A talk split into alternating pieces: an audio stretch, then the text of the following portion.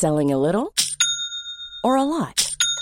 Shopify helps you do your thing however you cha-ching. Shopify is the global commerce platform that helps you sell at every stage of your business. From the launch your online shop stage to the first real life store stage, all the way to the did we just hit a million orders stage. Shopify is there to help you grow. Shopify helps you turn browsers into buyers with the internet's best converting checkout.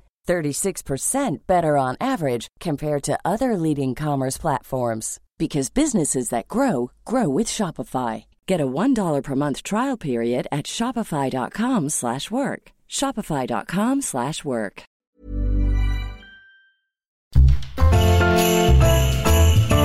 Heraldo Radio, la H se comparte, se ve y ahora también se escucha.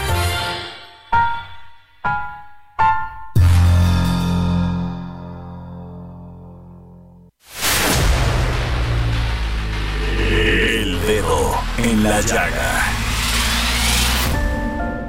Había una vez un mundo en el que nadie creía.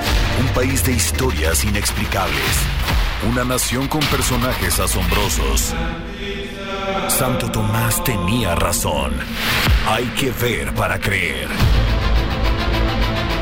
El México increíble, las verdades que duelen, la voz de los que callan, el dedo en la llaga. Infórmate, diviértete, enójate y vuelve a empezar.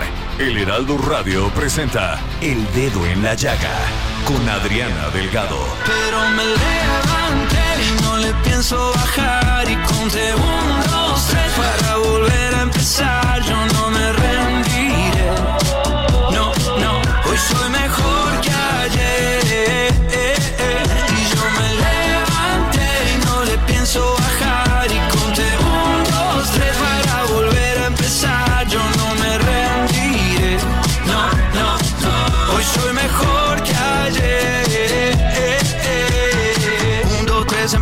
cero. Tres, dos, uno, me puse primero. Y aunque me caiga al suelo, yo sé que habrá otro vuelo. Ya subí, también bajé. Ya perdí, también gané. Y es así. Aprendemos por amar y sufrir. Pero me levanté y no le pienso bajar.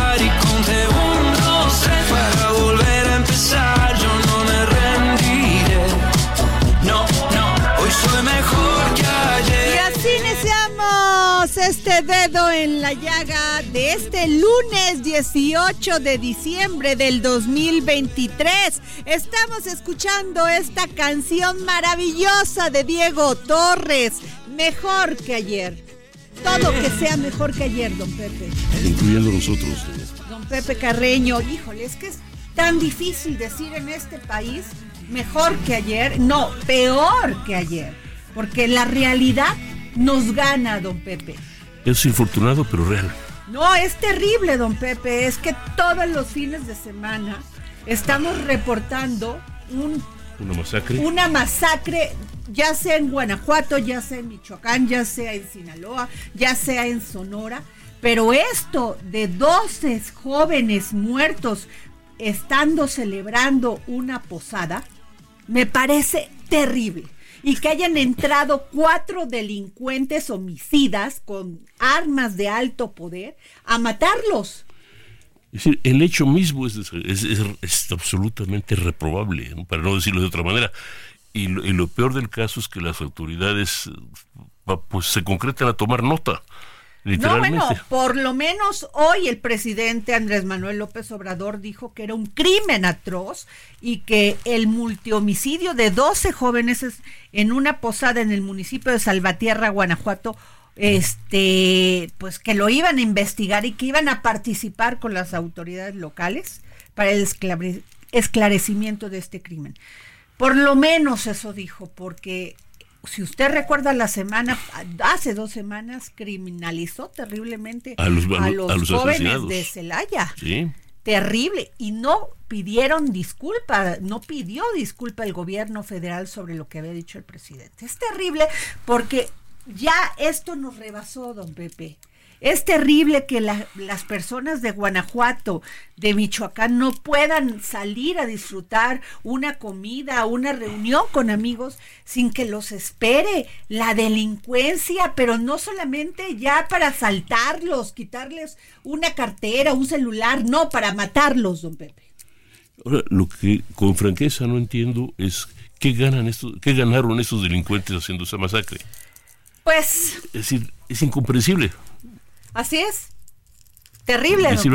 porque no robaron, que yo sepa. Vamos a esperar lo que dicen las investigaciones, porque me, me, imagino que están haciendo, se abrió una carpeta y se está llevando a cabo una investigación porque luego nada más dicen que pues sigan investigando, don Pepe, que sigan investigando y nunca se conoce la verdad. Pero esto es terrible. 12 jóvenes y 11 heridos porque estaban celebrando una posada. O sea, celebrando una posada llegó alguien, circulan videos en el momento en que los jóvenes están este, pegándola a la, piñata. y minutos después llegan estos delincuentes y los masacran hay una masacre. Bueno, nos vamos a nuestro primer resumen informativo aquí en El Dedo en la Llaga. El presidente Andrés Manuel López Obrador dijo que de aprobarse su reforma al Poder Judicial, los actuales ministros deberán someter a votación su permanencia en la Suprema Corte. Cuestionado sobre los detalles de su propuesta, el mandatario dijo que sin importar el tiempo que les falte para terminar su periodo en el máximo tribunal, los ministros deberán participar en la elección que definiría a los 11 integrantes de la Suprema Corte de Justicia de la Nación. El titular del Ejecutivo dijo que también planteará la sustitución del Consejo de la Judicatura Federal por otro organismo que vigile a la Suprema Corte. El presidente López Obrador calificó como un crimen atroz el asesinato de 12 jóvenes que se encontraban en una posada en Salvatierra, Guanajuato, y envió el pésame a los familiares de las víctimas. Al final del periodo ordinario de sesiones en la Cámara de Diputados, la diputada del PRD Leslie Rodríguez Arabia presentó una iniciativa para adicionar el Código Penal Federal para sancionar con penas de 6 a 13 años de prisión y hasta 500 días de multa a quien cometa el delito de reclutamiento con fines ilícitos. En reunión a puerta cerrada, el Consejo Nacional del Partido Acción Nacional aprobó la lista de 19 aspirantes a llegar al Senado por la vía plurinominal que encabeza el presidente nacional del Blanquiazul Marco Cortés Mendoza, quien de esta forma se perfila como el coordinador del grupo panista para la próxima legislatura que comenzará el 1 de septiembre de 2024. La nueva variante del COVID-19 llamada Pirola se detectó por primera vez en México de acuerdo con autoridades sanitarias. Se trata de la variante JN1, que es un sublinaje de BA2.86 y por la cual se encendieron las alertas en Asia donde incluso regresaron al uso del cubrebocas. Su alta propagación podría ocasionar que se convierta en dominante a pesar de las variantes y subvariantes que todavía circulan. La Secretaría de Salud ordenó el cierre temporal de una planta empacadora de melones ubicada en Sonora, implicada en infecciones de salmonela que mataron a cinco personas en Canadá y tres en Estados Unidos. La dependencia no dio el nombre de la empresa involucrada, sin embargo, la Agencia de Sanidad Pública de Canadá vinculó el brote con los melones de las marcas Malichita y Rudy. En otros temas, Gloria N. y Anuar N., hermana y sobrino de Genaro García Luna, exsecretario de Seguridad Pública Federal, permanecerán en prisión preventiva justificada hasta que un juez determine si son vinculados a proceso. Ambas personas son señaladas por su presunta participación en los delitos de delincuencia organizada y operaciones con recursos de procedencia ilícita, los cuales habrían realizado como parte de un presunto grupo criminal integrado por familiares y cercanos al exfuncionario del gobierno del expresidente Felipe Calderón. El nombramiento de las dos plazas vacantes en la Sala Superior del Tribunal Electoral del Poder Judicial de la Federación quedó pendiente en el Senado hasta el periodo de sesiones de febrero, cuando se prevé que Morena regresará a la Suprema Corte de Justicia de la Nación, las dos ternas en espera de que el máximo tribunal envíe nuevos perfiles regresamos aquí al dedo, al dedo en la llaga, al dedo en la llaga. Estoy aquí con don Pepe Carreño platicando. Son las 3 de la tarde con 8 minutos. Y tengo en la línea a Abraham Carro Toledo coordinador de los trabajos de vinculación de con jóvenes de la precampaña de la doctora Claudia Chainbaum y miembro de la Comisión Nacional de Elecciones de Morena. ¿Cómo estás, Abraham? Muy contento, Adriana, de saludarte a ti, a tu estupendo auditorio y pues también a, Pepe. Aquí estoy muy contento. Aquí está don Pepe Carreño. Oye, Abraham, pues este estuvo, estuvo, ya te nombraron como coordinador de los trabajos de vinculación con los jóvenes y es muy, muy interesante en estos momentos, Abraham, que estamos viendo pues esta delincuencia a la que se enfrentan los jóvenes, eh, la falta de cohesión en el tejido social que genera que muchos estén pues este involucrados en el crimen organizado, no, no, todos, pero en varias partes es, es muy notable esto. También la falta, a veces falta de oportunidades de jóvenes que quieren estudiar pues carreras mucho más avanzadas tecnológicamente y pues no tienen los todo a la mano para hacer sus sueños realidad. ¿Tú qué nos dices de esto, estas demandas de las juventudes mexicanas y cómo vas a apoyar tú este proyecto? Pues primero te digo muy contento, la verdad, Adriana, don Pepe, amigo, porque pues nos han dado una gran responsabilidad, estamos comprometidos al 100% con la, con la transformación y particularmente con lo que representa Claudia Sheinbaum. Claudia Sheinbaum es para mí, creo que es la mejor forma de explicarlo, una eh, mujer académica, pero sobre todo ha hecho su carrera, eh, tanto política como social, vinculada permanentemente a los jóvenes. Y eso es lo que le ha permitido, creo, tener una visión pues amplia eh, de, de, todo lo que significan las juventudes para este país y todo lo que se requiere.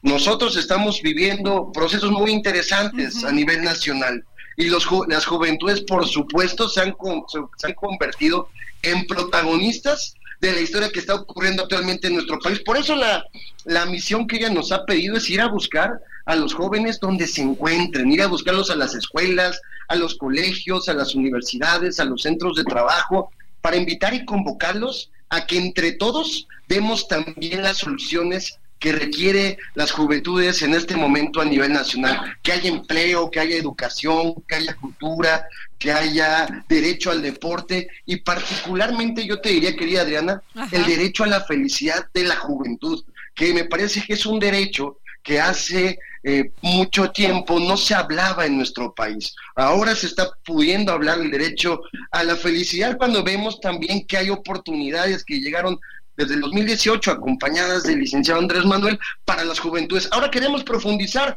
ese proceso que empezó en 2018 y lo vamos a hacer con Claudia Sheinbaum por delante. Por eso para nosotros el, el, apoyo que ella nos ha dado y el compromiso que nos ha pedido, pues eh, lleva todo, va, va, va, a requerir de toda nuestra capacidad, de todo nuestro tiempo y decirles a ti, a tu, a tu auditorio, que vamos a ir a platicar en estos diálogos que vamos a establecer, pero en la calle, en el territorio, en, en donde las juventudes se encuentran, ahí vamos a estar platicando con los jóvenes con las jóvenes para estarlos y estarlos convocando a que entre todos encontremos soluciones para garantizar un mejor vivir. Don Pepe, le quiere hacer una sí, eh, pregunta yo, perdón, perdón, pero ah, en las actuales condiciones del país, ¿cómo definiría usted la felicidad? Yo creo, querido don Pepe, que tiene que ver eh, con varias cuestiones que anteriormente eh, no se tomaba en cuenta en el caso cuando se habla de las juventudes. Me parece que empieza primero por garantizar derechos. Eh, el movimiento que representa hoy la doctora Claudia Sheinbaum permanentemente ha puesto el dedo en, en, el tema de garantizar los derechos. Y estos, estos derechos pasan por el derecho a la educación, el derecho a la salud, el derecho a un trabajo digno, el derecho a tener oportunidades de desarrollo y el derecho en general a la cultura, al esparcimiento. Creo que todo eso concentra el derecho a la felicidad de las juventudes. Claro, atravesamos momentos complicados porque estamos también heredando, y creo que es importante decirlo, muchas de las eh, situaciones que teníamos en gobiernos anteriores. Lo importante es atender primero las causas, más allá de combatir los problemas que han causado, por ejemplo, el tema de la inseguridad, es ir a las causas y es atender a los jóvenes. Ahí se encuentra el futuro de nuestro país y en eso yo diría, querido don Pepe, el tema de cómo yo observamos o cómo entre nosotros observamos el tema del derecho a la felicidad. Abraham, y yo te quiero preguntar, ¿tú sientes que en este momento eh, los jóvenes son libres, tienen todos los elementos eh, a la mano para poder estudiar, para poder ser este emprendedores, para, para tomar de lleno la innovación, la tecnología en estos momentos donde los jóvenes básicamente pues están comunicándose por redes sociales, por, por esquemas de, de, de, o sea, todo lo que tiene que ver con la tecnología. ¿Tú qué piensas? Mira, yo creo, Adriana, que sin lugar a dudas hay mucho mejores condiciones hoy para las juventudes que hace cuatro o cinco años, cuando gobernaba el, cuando mal gobernaba el PRIAN. Yo creo que ahorita sí se están construyendo oportunidades y te lo digo de manera concreta. Hoy como nunca hay apoyo a los estudiantes para que tengan una beca y tengan el derecho a seguir estudiando. Hoy como nunca se está apoyando también en materia, por ejemplo, para la obtención de casa. Los créditos del Infonavit antes eran imposibles. Hoy son ya una realidad a la que pueden soñar y aspirar las juventudes de este país. ¿Es suficiente lo que se ha hecho? Yo creo, querida Adriana y estimado don Pepe, que no es suficiente todavía porque se está construyendo, se empezó desde los cimientos a cambiar la situación en la que se encontraba este país de tantos años de explotación y donde se olvidaban los jóvenes. Hoy se está dando condiciones inmejorables para las juventudes en nuestro país y para que sean, como bien lo dices, libres y sobre todo felices. Gracias, Abraham Carro Toledo, coordinador de los trabajos de vinculación de jóvenes de la precampaña de la doctora Claudia Chainbaum y miembro de la Comisión Nacional de Elecciones de Morena. Gracias. Adriana, muchas gracias, don Pepe. Un abrazo a todos. Igualmente. Bueno, pues don Pepe, Claudia Sheinbaum tocando este tema, este, en su capítulo 5, fíjese, quinto, retos y beneficios de su podcast, retos y beneficios de estudiar en la Universidad de la Salud. Salud, UNISA. En el capítulo 5 del podcast Claudia Chainbaum Podcast se exploraron los desafíos y beneficios de estudiar en la Universidad de la Salud. Durante este episodio, se compartió la inspiradora historia de Patricia Vázquez Rescalvo, quien tiene 34 años y cursa el cuarto año de licenciatura de Enfermería Familiar y Comunitaria en UNISA. Se destacó la dedicación y el deseo de servicio que caracterizan a los estudiantes de esta universidad, así como las oportunidades que se abren a través de la educación, especialmente para las mujeres y las herramientas ah, y habilidades que proporciona el estudio para la vida. Universidad Uni de la Salud. ¿Usted sabía? No, no, sabía. Que, qué buena. Yo no tenía esta información de que había una Universidad de la Salud. Y bueno, pues sí, don Pepe. Entonces, este, estamos eh, ya hablando de otro tema, fíjese que Morena ya dio a conocer a varios candidatos que podrían ir por las alcaldías este, de la Ciudad de México, entre ellos al diputado Miguel Torruco Garza, precandidato de Morena para la alcaldía de la Miguel Hidalgo, y también a este un, un, un punto muy importante es el colaborador de este de Marcelo Ebrard que va a ir por la Álvaro Obregón. ¿Y en concurso con alguien o son eh, No, ya directamente ya decidió este este López Casarín. López Casarín, quien es este estuvo con él en la en la Secretaría de Relaciones Exteriores, no exactamente, pero fue el motivo de un pleito muy interesante. ¿Por qué? Porque si recuerdo bien López Casarín fue el hombre al que le encargaron poner una oficina paralela a la embajada en Washington. ¿Ah, sí?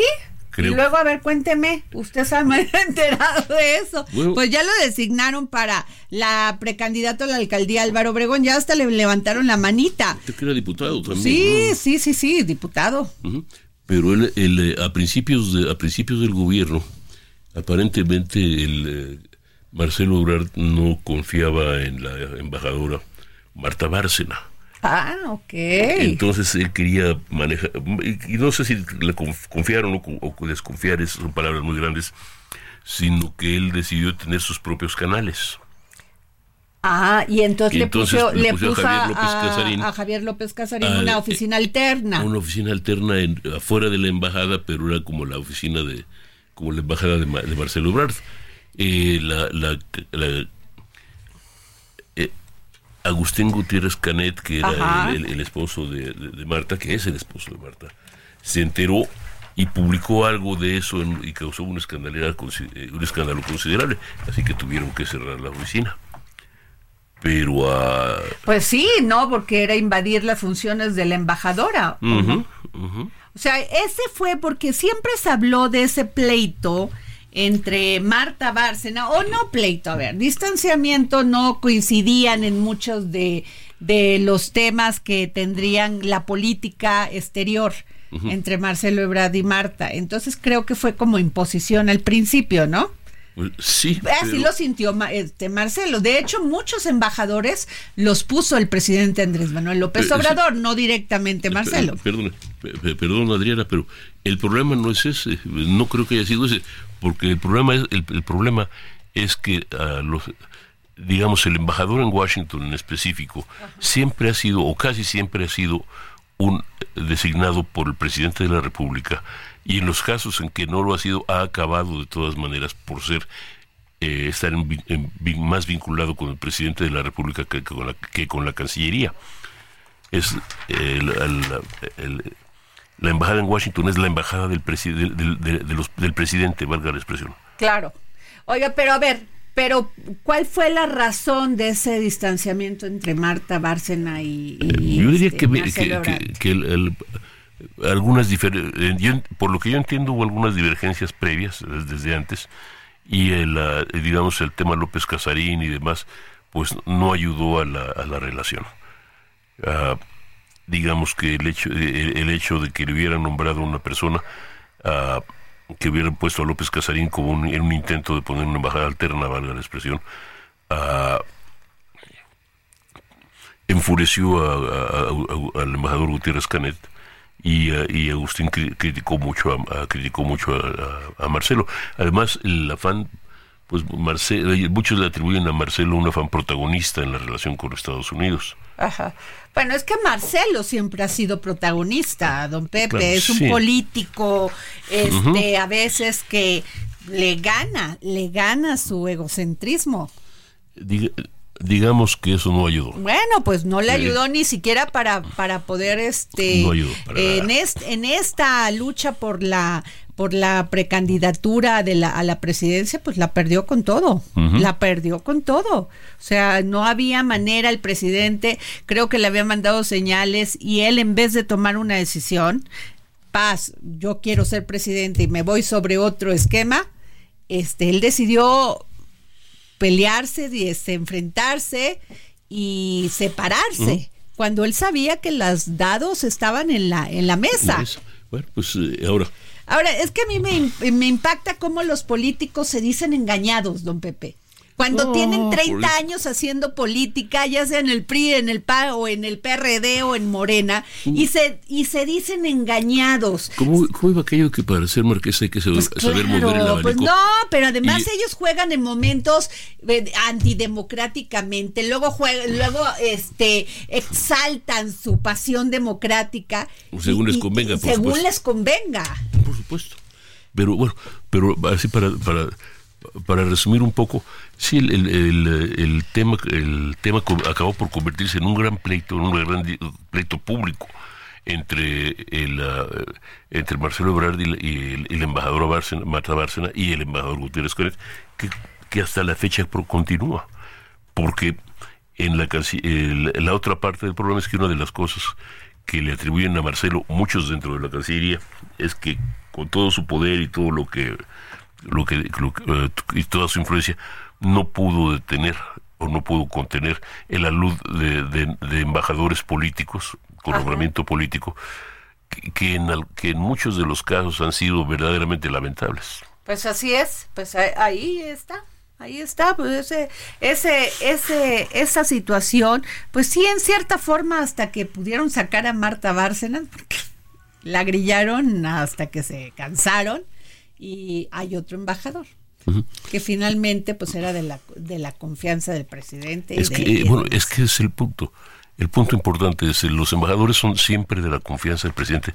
No tienen, no tienen, eh, valga la expresión, les interesa tener la relación con la Cancillería, que es su jefatura nominal, pero la relación principal es el presidente. El- Ellos comunican con el presidente con copia a la Cancillería. Así de sencillo. Así de simple.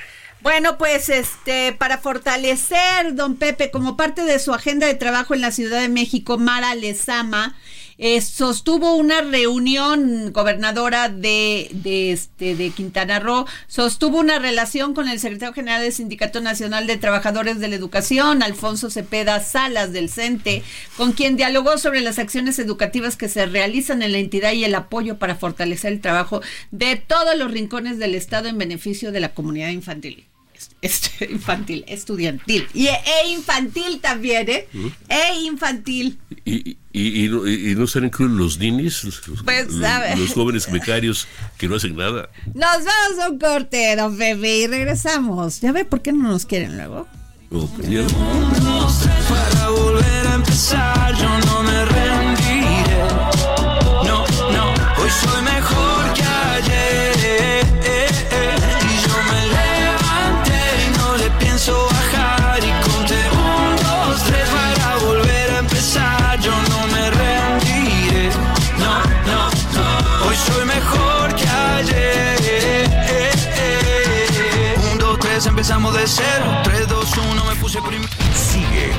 Adriana Delgado en su cuenta de Twitter arroba Adri Delgado Ruiz. Además, te invitamos a enviar tus opiniones y comentarios en texto o por mensaje de audio a través de WhatsApp al 55 2544 3334. Y si quieres escuchar El Dedo en la Llaga de El Heraldo Radio, en cualquier momento y donde quiera que te encuentres, descarga el podcast disponible en Spotify y Burrow is a furniture company known for timeless design and thoughtful construction and free shipping, and that extends to their outdoor collection. Their outdoor furniture is built to withstand the elements, featuring rust-proof stainless steel hardware, weather-ready teak, and quick-dry foam cushions. For Memorial Day, get 15% off your Burrow purchase at burrow.com slash ACAST and up to 25% off outdoor. That's up to 25% off outdoor furniture at burrow.com slash ACAST.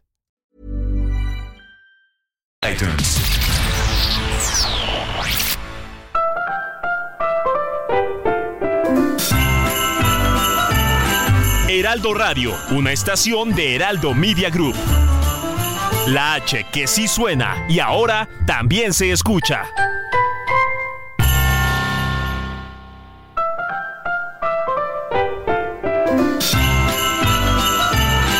Heraldo Radio, una estación de Heraldo Media Group.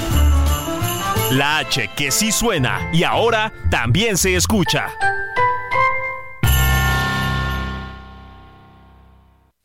Sigue a Adriana Delgado en su cuenta de Twitter en arroba Adri Delgado Ruiz. Y envíanos tus comentarios vía WhatsApp al 55 25 44 33 34 o 55 25 02 21 04.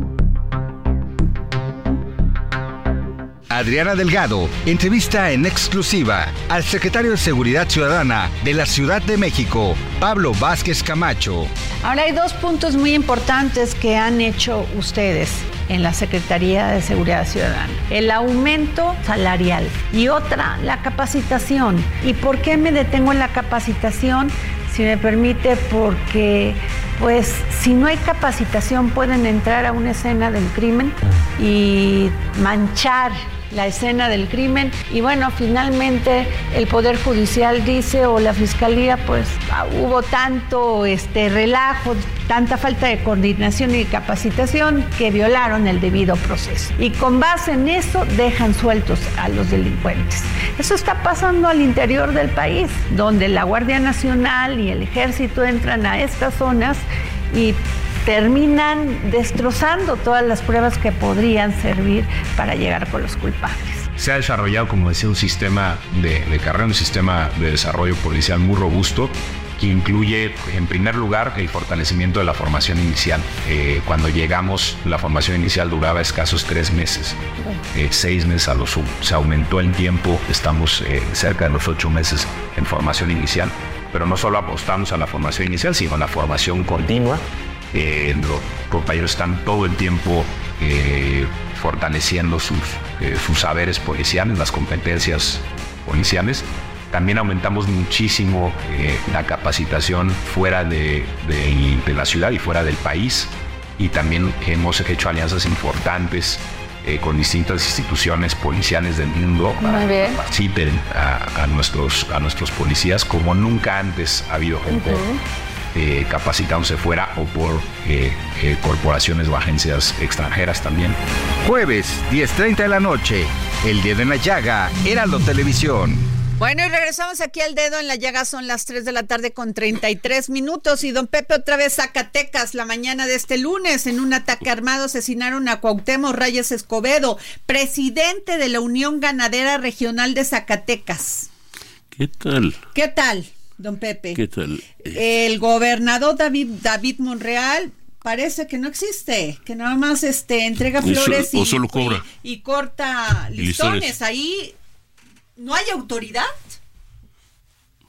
Pero eh, infortunadamente no es el único lugar del país que está así. Pero son gobernadores florero, Sí, florero, cobrando dinero de los recursos que nosotros le pagamos los, los ciudadanos y las policías coludidas, todo, todo, todo es oscuro en esos estados.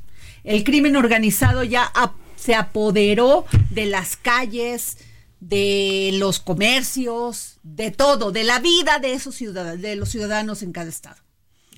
pues en, en una buena parte por lo menos. Terrible, don Pepe. Nos vamos a nuestro segundo resumen informativo aquí en el dedo en la llaga. Si bien México redujo las tasas de homicidios de 2019 a 2022, aún ocupa el cuarto lugar entre los países con más asesinatos violentos en términos absolutos y el décimo primero en términos relativos, según el Estudio Global de Homicidios 2023 de la Oficina de Naciones Unidas contra la Droga y el Delito. Este año el promedio mensual de quejas que ha recibido la Comisión de Derechos Humanos de la Ciudad de México fue de 140, de las cuales el 50% fueron por detenciones arbitrarias y uso de la fuerza pública que realizaron policías de la Secretaría de Seguridad Ciudadana, así lo informó el primer visitador del organismo Juan Carlos Arjona. Como parte del proyecto Chapultepec Naturaleza y Cultura, el Museo de Historia Natural renovó sus instalaciones con la reapertura de dos bóvedas que forman parte del proyecto arquitectónico original, nuevas instalaciones interactivas y una réplica monumental del esqueleto de un mamut. Con una inversión pública y privada de 343 millones de pesos, se incorporan al recinto tres alas más, origen del universo, de la tierra y de la vida. Integrantes de la comunidad indígena de Villa Escalante en Morelia, Michoacán, conocida también como Santa Clara del Cobre, demandan a los gobiernos federal y estatal que intervengan para evitar que tres inmuebles heredados a la comunidad en la época virreinal se los apropie el cura del pueblo José Antonio Rodríguez, en contubernio con Araceli Saucedo Reyes, alcaldesa perredista de Salvador Escalante, informó el comisariado de bienes comunales Miguel Ángel Pamatz. Para el ejercicio fiscal 2024, el gobernador de Oaxaca, Salomón Jara Cruz, incluyó en la ley de ingresos estatal un punto con el que pretende grabar las tierras comunales y ejidales, sobre lo cual expertos en la materia aseguran que es inconstitucional. El mandatario estatal morenista justifica que la medida es parte de una serie de actividades que posibiliten el crecimiento de los coeficientes que se utilizan para la distribución de participaciones fiscales, así como la obtención de ingresos clasificados por el Consejo Nacional de Armonización Contable como incentivos fiscales. En Salvatierra, Guanajuato, un comando armado entró a una fiesta de jóvenes y mató a 12 de ellos. Además, hirió a 11 e incendió cuatro vehículos. La masacre ocurrió durante la madrugada de este domingo, mientras los jóvenes convivían en una posada en la ex hacienda San José del Carmen. Lo que va del actual sexenio, aunque la deuda de Pemex con sus proveedores prácticamente se ha duplicado, no ha logrado revertir la caída en su producción de crudo. Al cierre de 2018, la deuda de la petrolera con sus proveedores era de casi 150 mil millones de pesos y a septiembre de este año ya alcanzaba los 297 mil millones, un aumento del 98.3%. El peso inició la semana cotizándose alrededor de 17 pesos con 26 centavos por dólar, mostrando una depreciación de 0.36%, equivalente a 6.2 centavos, con el tipo de cambio tocando un máximo de 17 pesos con 29 centavos y un mínimo de 17 pesos con 21 centavos por unidad. Y bueno, regresamos al dedo en la llaga. Son las 3 de la tarde con 37 minutos. Yo soy Adriana Delgado y me acompaña aquí don José Carreño. Oiga, don servidor, Pepe, dígame. ¿usted había escuchado que hay una nueva variante del COVID? Bueno, ¿Pílora? no específicamente, no con ese nombre, pero sé que han, a lo largo del último año se han reportado varias variantes. Varias variantes. Bueno, este, y tengo en la línea a la, la doctora Liliana Santos, especialista en infectología y pediatría. ¿Cómo está, doctora? Hola Adriana, buenas tardes. Bien, gracias. Oiga, pues yo estoy en el drama. Me asusté mucho cuando leí esta, esta información porque la verdad muchos de los ciudadanos y ciudadanas pues no hemos recibido la otra vacuna que contra el COVID ¿no? La esperamos, ahora ya la van a vender, pero no nos las dio nuestro sistema de salud. Pero lo que le quiero preguntar es qué tan agresiva es esta nueva variante pílora. Ok, esta variante eh, pirola ah, es eh, una, sí, es una subvariante del linaje B, BA286 de SARS-CoV de SARS-CoV-2, ¿no? La que ya conocíamos. Mira, no se ha relacionado con casos graves. Eso es un punto muy bueno, definitivamente, ¿no? La sintomatología es similar, fiebre, tos, congestión, escurrimiento nasal, ¿no? Entonces se esperan eh, casos leves, pero lo que sí se ha visto con esta subvariante es que es muy contagiosa.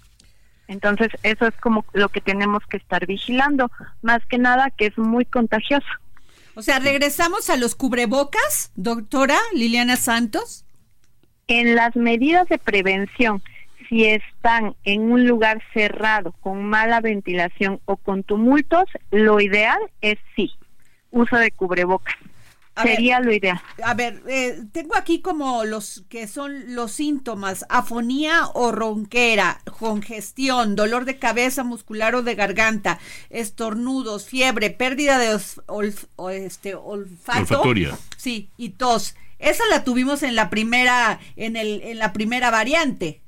Claro, y en todas, ¿no? Eso es como que el cuadro clínico que se comparte con todas las variantes, exactamente lo, único que se modifica es la intensidad de cada una de estas, pero se espera o se ha relacionado a pirola con eh, cuadros clínicos leves hasta asintomáticos. Puede ser grave, tenemos que cuidarnos tal como la primera vez que eh, empezamos a conocer de lo fatal que podría ser este contraer esta esta enfermedad del COVID-19, este virus principalmente los grupos de riesgo. Hay que tomar en cuenta que ya la mayoría de nosotros tenemos esquema de vacunación, a lo mejor no completo, pero ya contamos con el esquema. Aquí en donde nos tenemos que enfocar con Pirola es eh, los grupos de riesgo. ¿Cuáles van a ser los grupos de riesgo? Los pacientes mayores de 60 años, los pacientes que tienen alguna enfermedad crónica, sobrepeso, diabetes, eh, las pacientes embarazadas, los trabajadores de la salud serían los principales que tenemos que estar al pendiente y eh, si no tienen esquema de vacunación completo, pues aprovechar la oportunidad que tenemos que está llegando la vacuna, eh, completar el esquema de vacunación de otras vacunas para la temporada, principalmente vacuna de influenza, porque no es lo mismo que tenga yo una infección por COVID-19 a que tenga una infección por COVID-19, pirola más influenza, ¿vale? Y además influenza es de las pocas que podemos prevenir por el tema de vacunación. cuidarnos, a cuidarnos, don Pepe. Y es que eh, estas nuevas vacunas que están llegando son verdaderamente útiles o simplemente... ya pasaron de moda, como dicen los chavos. No, de hecho son las más actuales, las que llegan. Esta de Pfizer y de, Moderna son las Moderna, más actuales. Pfizer y Novavax, exactamente son las más actuales y son las que van a proteger los linajes o las variantes más recientes. Lo que se ha visto recientemente es que sí protege contra la subvariante pirula. ¿Y usted qué piensa de esta que quiere aplicar el gobierno federal, la de Sputnik y la otra, Abdalá? Si tenemos la posibilidad de aplicar las avaladas por la CDC, sí, sería lo ideal. La CDC son los Centros para el Control y la Prevención de Enfermedades de Estados Unidos. Eh, sería lo ideal, porque son las avaladas, las estudiadas. Ya me dijo todo. Es usted políticamente correcta, doctora. Pero sí, mejor, más vale viejo por conocido que malo, que bueno por conocer, dicen, ¿no? Sí, claro. Así, bueno, pues muchas gracias, doctora Liliana Santos. Gracias. Pues a cuidarse, don Pepe. Sí, por supuesto. A no descuidarse, a no este andar en lugares donde hay mucha. Tengan mucho cuidado ahorita que va uno a los centros comerciales a comprar los regalos de Navidad. Este, sí, a los supermercados, pues ponerse otra vez su cubrebocas, ¿no? No nos quita nada porque a lo mejor si usted está contagiado puede salvar la vida de otras personas. Piensen eso siempre. Eh, y don Pepe, pues este, nos vamos a este. ¿A Guerrero o Oaxaca? Fíjese que hay. Eh, este tema es muy importante porque. Eh, fíjese que Salomón Jara Cruz, quien es gobernador de Oaxaca, de Oaxaca, que no sabemos si es gobernador florero porque ya no sabemos, ¿verdad?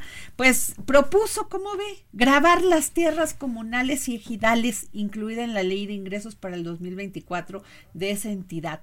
Es para privatizar y para que el ejido pague impuestos, ya sea con un título de propiedad y que el municipio y el estado incrementen la captación fiscal.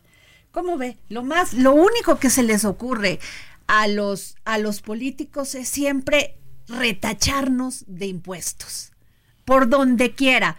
Como no tienen la imaginación ni la innovación para generar este riqueza para el Estado, generando desarrollo económico y muchas otras cosas, empleos, no, no, se les hace fácil decir, mejor los vamos, vamos a grabar las tierras de los campesinos, que esos les va muy bien. A eso les va muy bien. Entonces vamos a acabar con el cambio. Y si no, siempre queda el recurso del impuesto a las ventanas. ¿Cómo la? Pues sí, ahí va. Pues tengo en la línea a don Arturo García Jiménez, asesor general de la Coordinadora Nacional de Comisariados Ejidales y Comunales de Guerrero. Considero. ¿Cómo ve usted esto, don, don Arturo? Sí, mire, primero, bueno, sus palabras claves es la innovación, ¿verdad? Que no hay este, mire, nosotros trabajamos a nivel nacional con los comisariados ejidales, ya tenemos en 17 estados eh, convenciones y, coordinadoras estatales, y bueno, estamos por eso este, siempre eh, abocados al tema, pues, a la problemática que se, plantea. Eh, mire, ahora resulta que este, el, el la FAIR, este, o el oso, que por ahí decían algunos amigos, este, ahora le están dando otro cariz, ¿no? Hoy, hace un rato, hizo una conferencia de prensa el gobernador donde da otra información. Quisiera, este, pues para que el público conozca. ¿Otra información en cuanto a que les va a los va, los, este, va a grabar esto? No. ¿O ya no? ¿O ya le cambió? Ya le cambió, miren. ¿Ahora qué dice? un antecedente, un antecedente. En el 2018 hubo un convenio, no estaba el de gobernador, ¿verdad? Para subsidiar el pago catastral y de registro público de propiedades que eran antes ejidales o comunales ahí en el estado de Oaxaca. Ese es el antecedente, ¿no? De, subsidiar para que se pagara, en el caso del catastro, el 50% se, se, apoyara y la inscripción en el registro público de la, propiedad no se pagara. Ese es el, el asunto, ¿no? Pero como lo que le mandé y leo, leo textual lo, que dice. en, en, un apartado de la ley de ingresos para el Estado de Oaxaca 2024, dice claramente, ¿no? Eh, o sea, el gobernador propone a esta soberanía, o sea, al Congreso local, la aprobación del programa de certeza jurídica, ¿sí? que busca incorporar a la propiedad privada los predios equidal y comunal. O sea, los vehículos que no están certificados. Mm, no, no, no, no habla de eso porque se, entiende que no conocen la, la, la, ley ni la, ni la situación, ¿sí? No, pero mire, textual no, dice más que esto, ¿no? Que incorporar a la propiedad privada los predios ejidal y comunal, beneficiando directamente a los propietarios e indirectamente a los municipios que ven incrementado su padrón de propiedad inmobiliaria para el cobro de impuesto predial, ¿sí? Eso es lo que dice textual, ¿sí? Ahora nos cambia y dice que este que no, que se, el, el, la ley de ingresos no dice eso, que dice que se va a apoyar a quienes ya tienen el dominio pleno, o sea, quienes ya certificaron su parcela, eh, la asamblea les autorizó este, gestionar el dominio pleno y todo lo que implica, ¿no? O sea, eh, se les dice, pero pues no reconocen que la redacción que alguien eh, malamente hizo ¿no? de, de, de, ese apartado apunta claramente a que el Estado quiere pues este, privatizar el ejido de la comunidad, ¿sí? Obviamente que ya hubo movimientos, pronunciamientos en Oaxaca y a nivel nacional y él ofreció desde hoy en la mañana una conferencia de prensa para aclarar y mandó ¿Que no Era cierto? que no era cierto, ¿no? Que no era cierto y, acusa, ¿no? Él dice que este que es de mala leche, que, eh, que, no lo quieren, que quieren ver el mundo al revés, sí, pero pues eh, le, le, da la vuelta y eh, digamos no no se quiere desmentir a sí mismo, sino simplemente dice que él no dijo eso, ¿no? Y que los periodistas le acomodaron y malinterpretaron el decreto, ¿no? La ley. Fíjese nada más, qué barbaridad. Los periodistas siempre tenemos, ah, siempre somos los que inventamos. Qué bárbaro los políticos. Así ¿eh? es, así es, compañera. Oiga, ¿y eh, qué van a hacer, don Arturo García? Mire, eh, mañana ya hay reuniones regionales de los comisariados. nosotros, nuestro papel como Coordinador Nacional de Comisariados y en cada estado es coadyuvar a que las cosas caminen como debe ser. Mire, en todos los estados y en, Oaxaca hay un, enorme rezago agrario, problemas fuertes de los padrones, de la falta de designación de sucesores, de, eh, de muchas cosas, ¿no? Eh, Eso es lo que hay que hacer en el, en, el, en, el, en el agro oaxaqueño, ¿no? No estar pensando en cómo generar más ingresos al erario gubernamental y municipal, pues para que... En el fondo, y lo que dice la ley de ingresos es que lo que querían hacer era demostrar que estaban captando más ingresos para que el gobierno federal les diera más recursos, ¿no? Porque según la fórmula de distribución de recursos, habla de, cuánto aporta cada municipio y estado, ¿no? Pues vamos a estar muy pendiente de este tema. Si nos permite, le vamos a seguir llamando don Arturo García Jiménez, asesor general de la Coordinadora Nacional de Comisariados Ejidales y Comunales de Guerrero, ¿no? Para ver qué está qué está pasando con esto, ¿no? Y nos puede usted explicar. Claro que sí, y es órdenes. ¿eh? Muchas gracias. Don Pepe Carreño, la migración. Mire, solo para darle una idea de lo que estamos hablando, de acuerdo con un reporte publicado en Washington por, el Grupo Diálogo Interamericano, eh, entre enero de 2021 y septiembre de 2023 llegaron a la frontera de Estados Unidos y México siete y medio millones de personas, siete y medio millones de migrantes irregulares. Son, es decir, esos Terrible. son 7.800 encuentros diarios, para ponerlo de esa manera, ¿no? Y eso, ah, pues evidentemente tiene mucho que ver, desgraciadamente, con la crisis que estamos viviendo, que se está viviendo en Estados Unidos y que nos afecta a nosotros, que es todo el ruido en torno a la frontera con México. Así es, o sea, y realmente, pues ya somos el tercer país seguro, eso es lo que nos dejó Marcelo Ebrard en todos sus... Este, en términos reales así somos. Su trabajo político como secretario de Relaciones eh, Exteriores. Eh, pero sin pero tercer país seguro, pero sin, sin, sin el auxilio, el, apoyo que, es pues porque básicamente lo que te tienen que dar es dinero para que tú mantengas aquí a los migrantes estén en condiciones óptimas o sea con, de comer en un lugar donde puedan vivir dignamente mientras esperan que les den su visa o el permiso. Pero, pero, pero, pero, pues aquí eh, los migrantes siguen estando literalmente en condiciones silvestres, para terrible, de otra manera. Terrible. Sujetos a la criminalidad. en, en Reynosa, Tamaulipas, la semana pasada hablábamos con un pastor que pues ayuda mucho a los migrantes. Había doscientos y tantos secuestrados y no dicen nada. La pobre gente les quitan el dinero, les cobran hasta medio millón de pesos para soltarlos. ¿Y quién dice algo? ¿Quién dice esta boca es mía? Pero mire, hija, discúlpeme, pero tenemos un instituto de migración que solo va por el pavimento. Es una burla. que, no funciona. Tenemos el, el, Acuérdese de aquel, del, del, incendio en, el, en, aquel, No, bueno, no ha pasado nada. El señor, El señor supuestamente al, al director del, del, del, Instituto Nacional de Migración le, le este, hay una denuncia, ese, hay un proceso y él sigue siendo el director del Instituto Nacional de Migración, nada más aquí en México. Y tan campante. Aquí en México nada más se ve eso, ¿no? Eh, pues, no me decir que nada más en México, pero es en México es donde nos importa la verdad se ah, dicha, ¿no?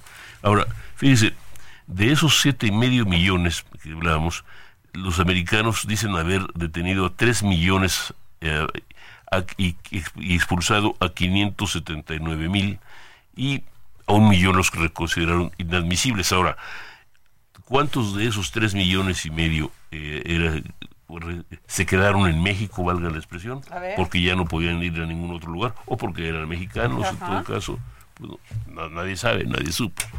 Esa es la población flotante en Tijuana y en Chihuahua, en Nuevo Laredo y en Nogales y en Veracruz y todas estas partes que van ahí, o sea, este, la verdad, todos los días exponiéndose a la muerte, que los secuestren, que van caminando en condiciones terribles, llevan niños, pero ¿qué le qué, qué hace la gente cuando huyen de sus países cuando hay peor delincuencia que aquí? Imagínense que para que ellos digan, no me importa, voy a ir por México, voy a pasar por México, aún conociendo cómo está la situación aquí, pues es que está peor en Venezuela, en, en este, Guatemala, en Nicaragua y todos estos lados. Pero, pero además, y, no es eso, ¿cuántos niños son van solos? No, terrible. Terrible, don Pepe. y además los utilizan porque los niños, cuando llevan niños es como un pasaporte para que les para que les permitan el paso. Bueno, y, fíjese de eso, ¿qué pasa con los niños? Es decir, en el mejor en el mejor de los casos los detienen, los interceptan y, los separan de sus familias. En el mejor. En el peor de los casos los explotan, los reclutan, los convierten en delincuentes, etcétera, Oiga, don Pepe, pero déjeme decirle algo antes de irnos. ¿Usted va a ir a la playa? Ahorita en, su siesta, en esta siesta Pues yo le voy a decir nada más que no vaya a la playa de Rosarito y Tijuana en Baja California, a La Linda y Escolleras en Tapachula, a Chiapas a el, o Las Altas en Mazatlán, Sinaloa y el Bosque en Centla, Tabasco, porque están fuera de los rangos establecidos por la Organización Mundial de la Salud. O sea, que hay un montón de bacterias cochinas en estas plantas. Digamos que los de desagüe. ¿Eh? Exacto, van a encontrar cosas muy horribles en esas playas. Váyase usted a otro lado porque lo que dijo la Organización Mundial de la Salud es que son playas cochinas. Así que ya con esto terminamos. ¿Para qué más? Mejor quédate aquí en la Ciudad de México, respira el aire Se puro. respira lo cochino o váyanse a Veracruz. Nos vamos. Esto fue el dedo en la llaga. Gracias, don Pedro Carrillo. Gracias, Adri.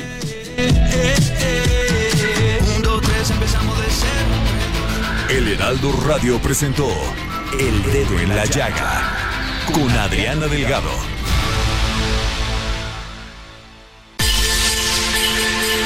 Escucha la H, Heraldo Radio.